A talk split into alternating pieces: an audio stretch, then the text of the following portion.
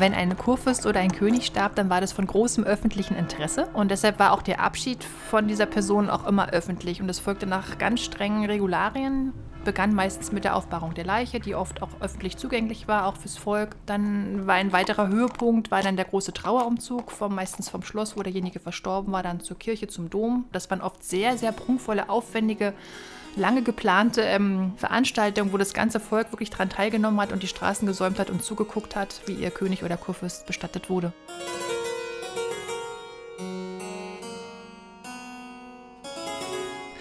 Um Geschichte zu verstehen und zu erleben, muss man dorthin, wo sie passiert ist. Die Hohenzollern-Gruft unter dem Berliner Dom ist so ein würdevoller Ort und die wichtigste dynastische Grablege in Deutschland. Genau hier beginnt unsere Reise in vergangene Zeiten und unsere Suche nach der Königin.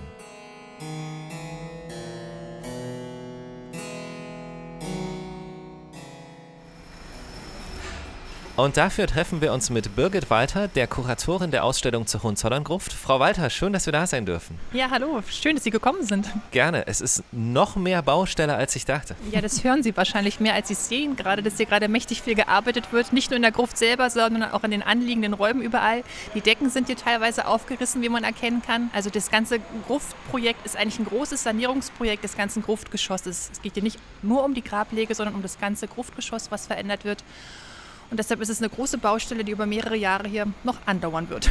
Ich bin gespannt, was uns erwartet und freue mich, dass Dagmar von Visit Berlin bei uns ist. Hallo Dagmar. Hallo, ich freue mich auch.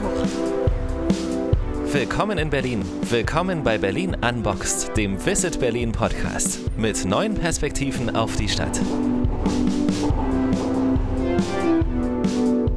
August Bebel hat es so schön auf den Punkt gebracht, nur wer die Vergangenheit kennt, kann die Gegenwart verstehen und die Zukunft gestalten.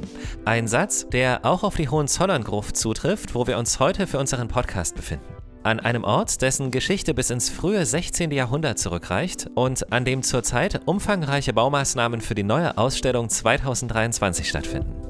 Was wird in diesem Gewölbe zukünftig zu sehen sein? Welche Rätsel ranken sich um Königin Elisabeth Christine? Und was haben staatliche Trauerfeiern von heute mit den herrschaftlichen Bestattungen der Könige von damals zu tun? Das alles in dieser Episode Berlin Unboxed, dem Podcast von Visit Berlin.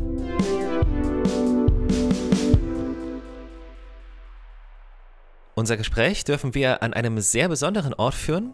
Der Weg dorthin führt uns erst einmal quer durch den Kirchenraum des Berliner Doms.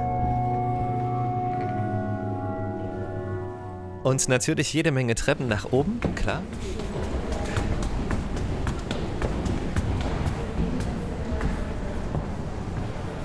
Oh.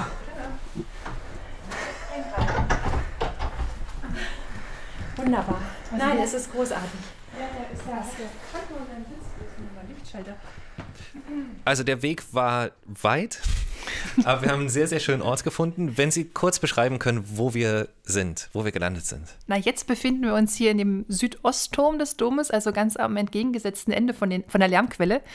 Und jetzt sind wir hier im Büro des Domkantors zwischen vielen Notenstapeln haben wir hier ein ruhiges Plätzchen gefunden. Schönes Klavier steht auch hier, genau gesehen. Und, und wirklich sehr, sehr viele Noten. Wir sind ja, von der Gruft. Ähm, relativ weit oben. Bis, ganz, bis fast ganz hoch. Mhm. Also nicht am Turm gemessen, da wären es noch ein paar Schritte.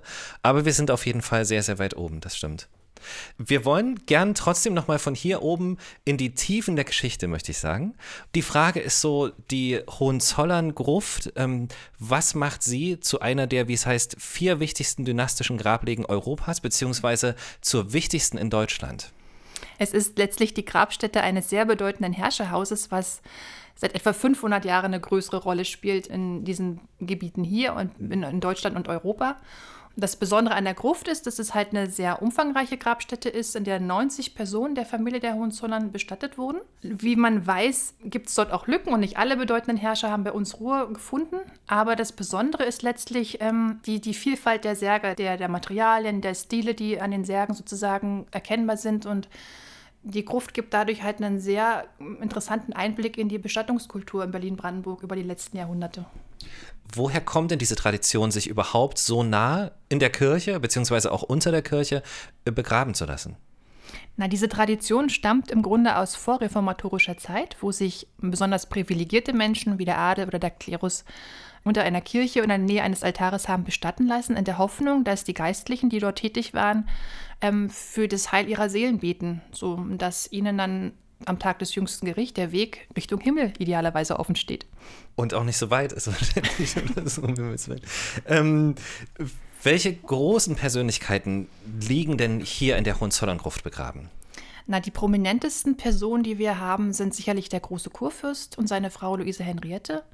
Und natürlich ähm, der erste preußische König Friedrich I. und seine Frau Sophie Charlotte, nach der ja das Schloss Charlottenburg benannt ist und der ganze mhm. Stadtbezirk. Das, denke ich mal, sind so die Namen, die man am ehesten noch kennt jetzt so. Es sind ja auch viele dezentral, wie man so sagt, begraben, unter anderem auch Friedrich der Große. Was hatte das für eine Bewandtnis? Also warum haben die das gemacht? Um ganz ehrlich zu sein, können wir das selber noch gar nicht so ganz genau erklären. Also was wir wissen ist, dass die Grabliege hier unter dem Dom oftmals in keinem guten Zustand sich befand. Es gab Hochwasser und es gab dadurch halt auch Zerstörung an den Särgen. Die ganze Atmosphäre dort unten war wenig herrschaftlich, ehrlich gesagt. Mhm. Und es ist zu vermuten, dass ähm, einzelne Könige für sich eine repräsentativere ähm, Bestattungssituation sich gewünscht haben und deshalb andere Orte gewählt haben, um dort ihre letzte Ruhestätte zu finden. Oftmals auch an den Orten, an denen sie auch im Leben viel Zeit verbracht haben, wie zum Beispiel Friedrich der Große in Potsdam im Garten von Sanssouci. Also war das gar nicht, weil sie nicht würdig genug waren, sondern wirklich hatte auch vielleicht, könnte vielleicht auch praktische Gründe gehabt haben. Ja, ich denke, es ist eine Mischform wahrscheinlich. Mhm. Ein Aspekt, über den wir nachdenken, ist auch, ähm, dass es sich ja hier um eine protestantische Familie handelte. Und das könnte vielleicht auch eine Rolle gespielt haben, dass sozusagen die Bestattungssituation dort unten relativ schlicht und bescheiden ausgefallen ist im Vergleich jetzt zur Kapuzinergruft im katholischen Österreich. Da bleibt es äh, auch spannend an der Stelle. Mal sehen, was da noch, genau. was da noch ermittelt wird, sozusagen. Dagmar. Ja, ähm, es wurden ja ganz umfangreiche Forschungen in den letzten Jahren zu den Bestattungen gemacht und die Särge wurden ja auch geöffnet. Wie hat man eigentlich festgestellt, wer in welchem Sarg begraben war?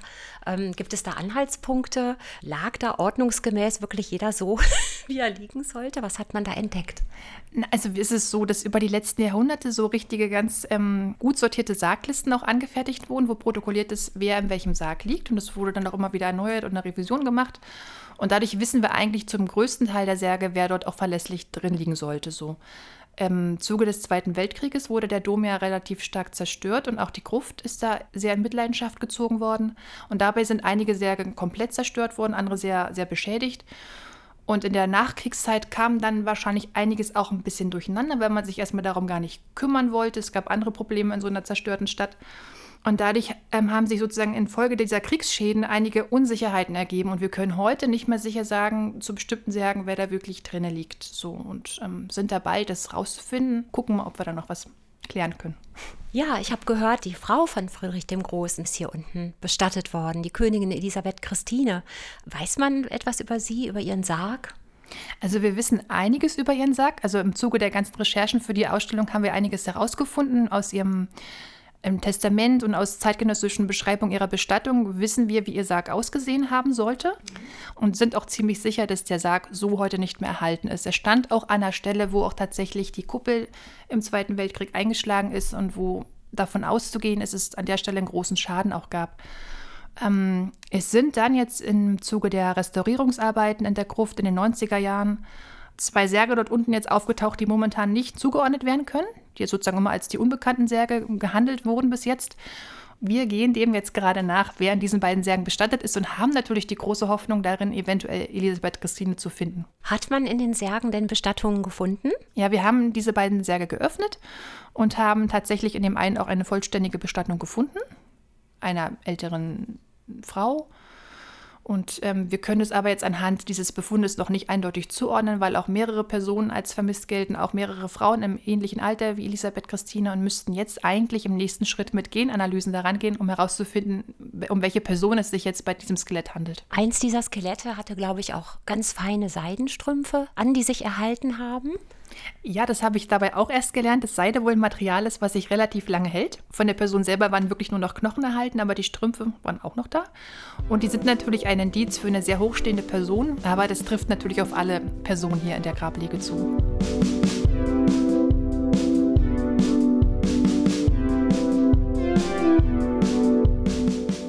Zuge der Restaurierungsphase in den 90er Jahren wurden einige Särge geöffnet, weil man die Bestattung entnehmen musste, um die Särge selber zu reparieren und zu restaurieren.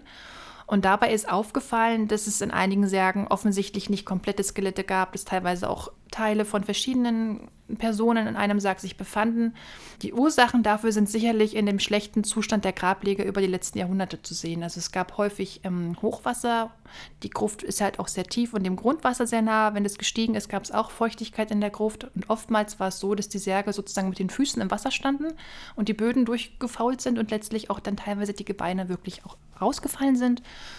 Und ja, wir müssen leider davon ausgehen, dass es da doch ein kleines Durcheinander teilweise auch gibt. Also wir haben ganz am Anfang haben wir so einen Einblick bekommen. Die Gruft ist wirklich eine einzige Baustelle und es ist ja, also wir kennen das aus Berlin, aber es ist wirklich so viel. Es, es gibt keine Stelle, wo nicht gebaut wird gerade. Es steht dort alles, nur nicht das, was sonst steht. Also die Särge sind nicht da, da kommen wir gleich nochmal drauf zu sprechen.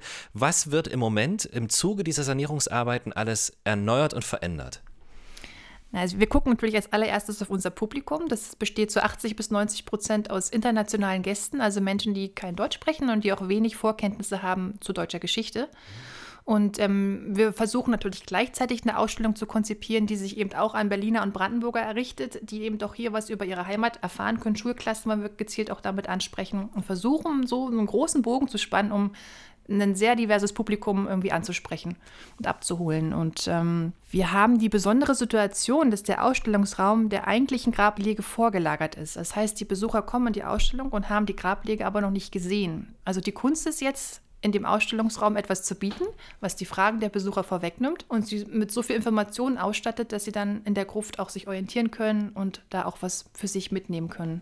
Ich glaube, da soll es so ein interaktives Modell auch geben, dass man äh, sehen kann, schon bevor man die Grablege betritt, wer wo liegt. Genau, dieses interaktive Gruftmodell ist das zentrale Objekt, was später im Ausstellungsraum aufgestellt werden wird, wo man die Gruft im Kleinen hat und sich vorab an diesem Modell orientieren kann, man sieht die einzelnen Särge in, als 3D-Drucke wunderschön nachgebildet.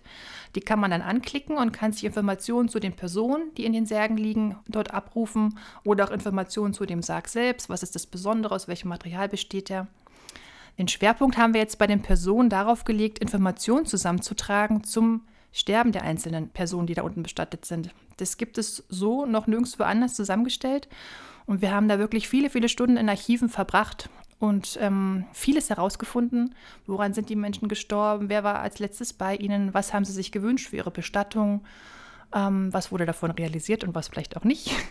Welche Trauerregularien gab es vielleicht für jeden individuell auch? Solche Dinge werden da sozusagen aufbereitet für die Besucher und sie erfahren dann halt individuell zu jeder Person, die sie sich auswählen, etwas zu diesen Schwerpunkten. Ja. Hm. Hat man denn zum Beispiel in den Särgen auch Beigaben gefunden, die man dann wiederum in diesen, was Sie ansprechen, in diesen Quellen gefunden hat?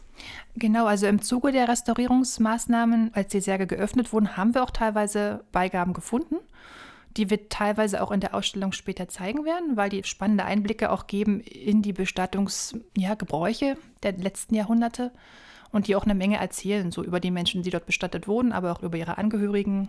Was uns aufgefallen ist, es sind ja 90 Bestattungen, 90 Särge und Sarkophage. Und äh, was wirklich auffällt, ist die ganz große Anzahl an Kinderbestattungen. Ich glaube, von 90 Särgen sind rund 40 äh, Kindern gewidmet. Und ähm, irgendwie hat man ja gedacht, dass die Kindersterblichkeit vielleicht früher sich eher so auf die ländliche Bevölkerung bezogen hat oder auf die einfachen Leute. Aber dass in diesen großen Schlössern mit diesem großen Lebensstil im Grunde genommen genau die gleiche Tragödie offensichtlich stattgefunden hat. Was weiß man dazu? Ja, das hat uns auch überrascht und erstaunlicherweise war dort die Kindersterblichkeit teilweise sogar noch höher als in der einfachen Bevölkerung. Warum? Es hat verschiedene Ursachen. Also zum einen ist es so, dass halt am Hofe es sehr unfein war, Kinder selber zu stillen. Also die wurden immer von Ammen meistens gestillt, die Kinder was natürlich nicht die gleiche Milch ist, wie jetzt, wenn sie es von der Mutter bekommen. Das ist schon immer kritisch und die Ersatzernährungsmethoden, die man hatte, waren natürlich auch gar nicht kindgerecht. Da gab es Getreidepreis, Wein wurde den kleinen Säuglingen gegeben. Das haben die natürlich oft gar nicht gut vertragen. Ähm, dann kommt hinzu, dass auch Hygiene kein, nicht sehr groß geschrieben war, oft am Hofe so. Und das führte natürlich zu Infektionen, die auch wieder kritisch waren. Und ein ganz wichtiger Punkt ist wohl auch, ähm, dass es natürlich sehr, sehr wichtig war für eine Dynastie, immer Thronfolger auch auf die Welt zu bringen, um die Dynastie zu erhalten. Deshalb war es oft so, dass Königinnen und Kurfürstinnen relativ häufig nacheinander schwanger geworden sind und auch sollten und dadurch die Mütter oft auch ausgezehrt waren. Es hat Kraft gekostet und es überträgt sich natürlich auch auf die Gesundheit der neugeborenen Babys, die dann auch anfällig waren.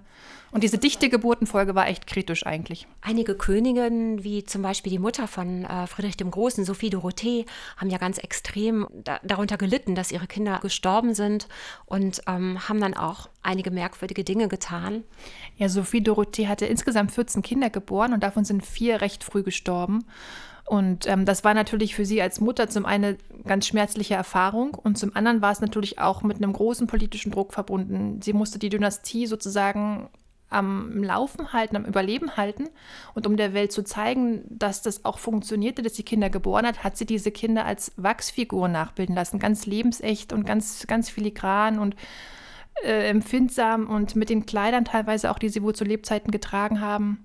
Das war sozusagen eine Mischform wahrscheinlich aus Trauer und auch aus politischem Repräsentationsbedürfnis. Sind die aufgestellt worden, diese Puppen? Ja, die wurden in doppelter Ausführung hergestellt. Also es gab immer eine Ausführung in prunkvollen Vitrinen, die im Schloss, im Berliner Schloss ausgestellt waren, wirklich für die breite Öffentlichkeit.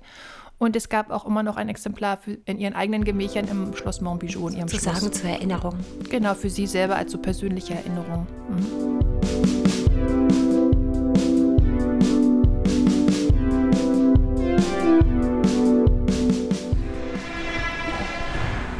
Welche Tür war das?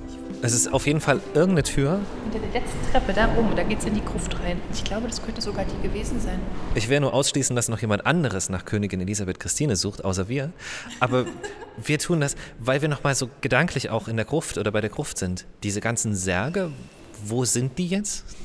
Na, die sind im Moment ausgelagert in einem Depot, wo sie schön gut klimatisiert die Zeit verbringen, während hier unten die Bauarbeiten stattfinden, damit sie da keinen Schaden nehmen. Und der Sarg von Königin Elisabeth Christine, was ist da schlussendlich passiert? Also, wo ist der heute? Hat man den gefunden?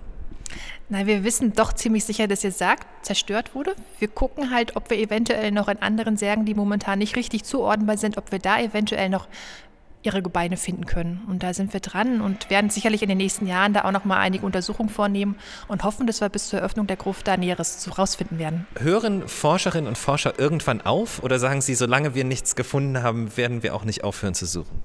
Das kann ich jetzt noch nicht so genau sagen. Ich denke mal, wir gehen da Schritt für Schritt vor und lassen uns auch von den Experten beraten, was Sinn macht und was nicht. Wie ich ja schon sagte, ist die Situation insgesamt dort unten teilweise etwas unübersichtlich während der vielen Verwirrungen auch in den letzten Jahrhunderten, wo es auch viele Beschädigungen gab. Wir müssen wirklich gucken, was macht Sinn und was nicht und werden das aber im Laufe Schritt für Schritt entscheiden. Frau Walter, das hat uns sehr, sehr gefreut. Vielen Dank für die vielen Einblicke und für Ihre Zeit und dass Sie Gast in unserem Podcast waren. Ja, vielen Dank. Schön, dass Sie sich dafür interessieren und wir freuen uns auf die Besucher dann bald, wenn wir eröffnen.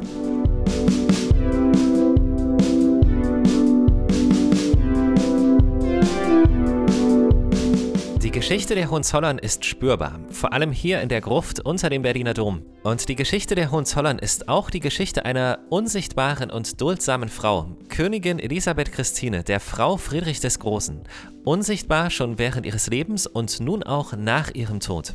Und noch eine Verbindung gibt es, die bis in unsere Zeit reicht. Die Särge der jüngst verstorbenen deutschen Bundespräsidenten wurden unter strengstem Protokoll und vielen detailreichen Vorbereitungen im Berliner Dom zum Staatsakt der Trauerfeier aufgebahrt.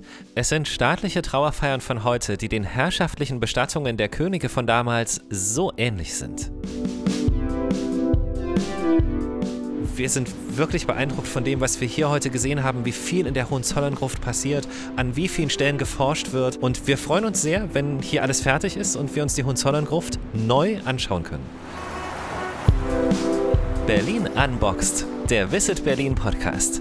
Auf Spotify, Google Podcast, Apple Podcast oder dieser. Folgt uns auf Instagram, Facebook oder YouTube und entdeckt Berlin mit der About Berlin App, dem digitalen Stadtführer für Berlin-Geschichte. Alle Infos auch auf visitberlin.de.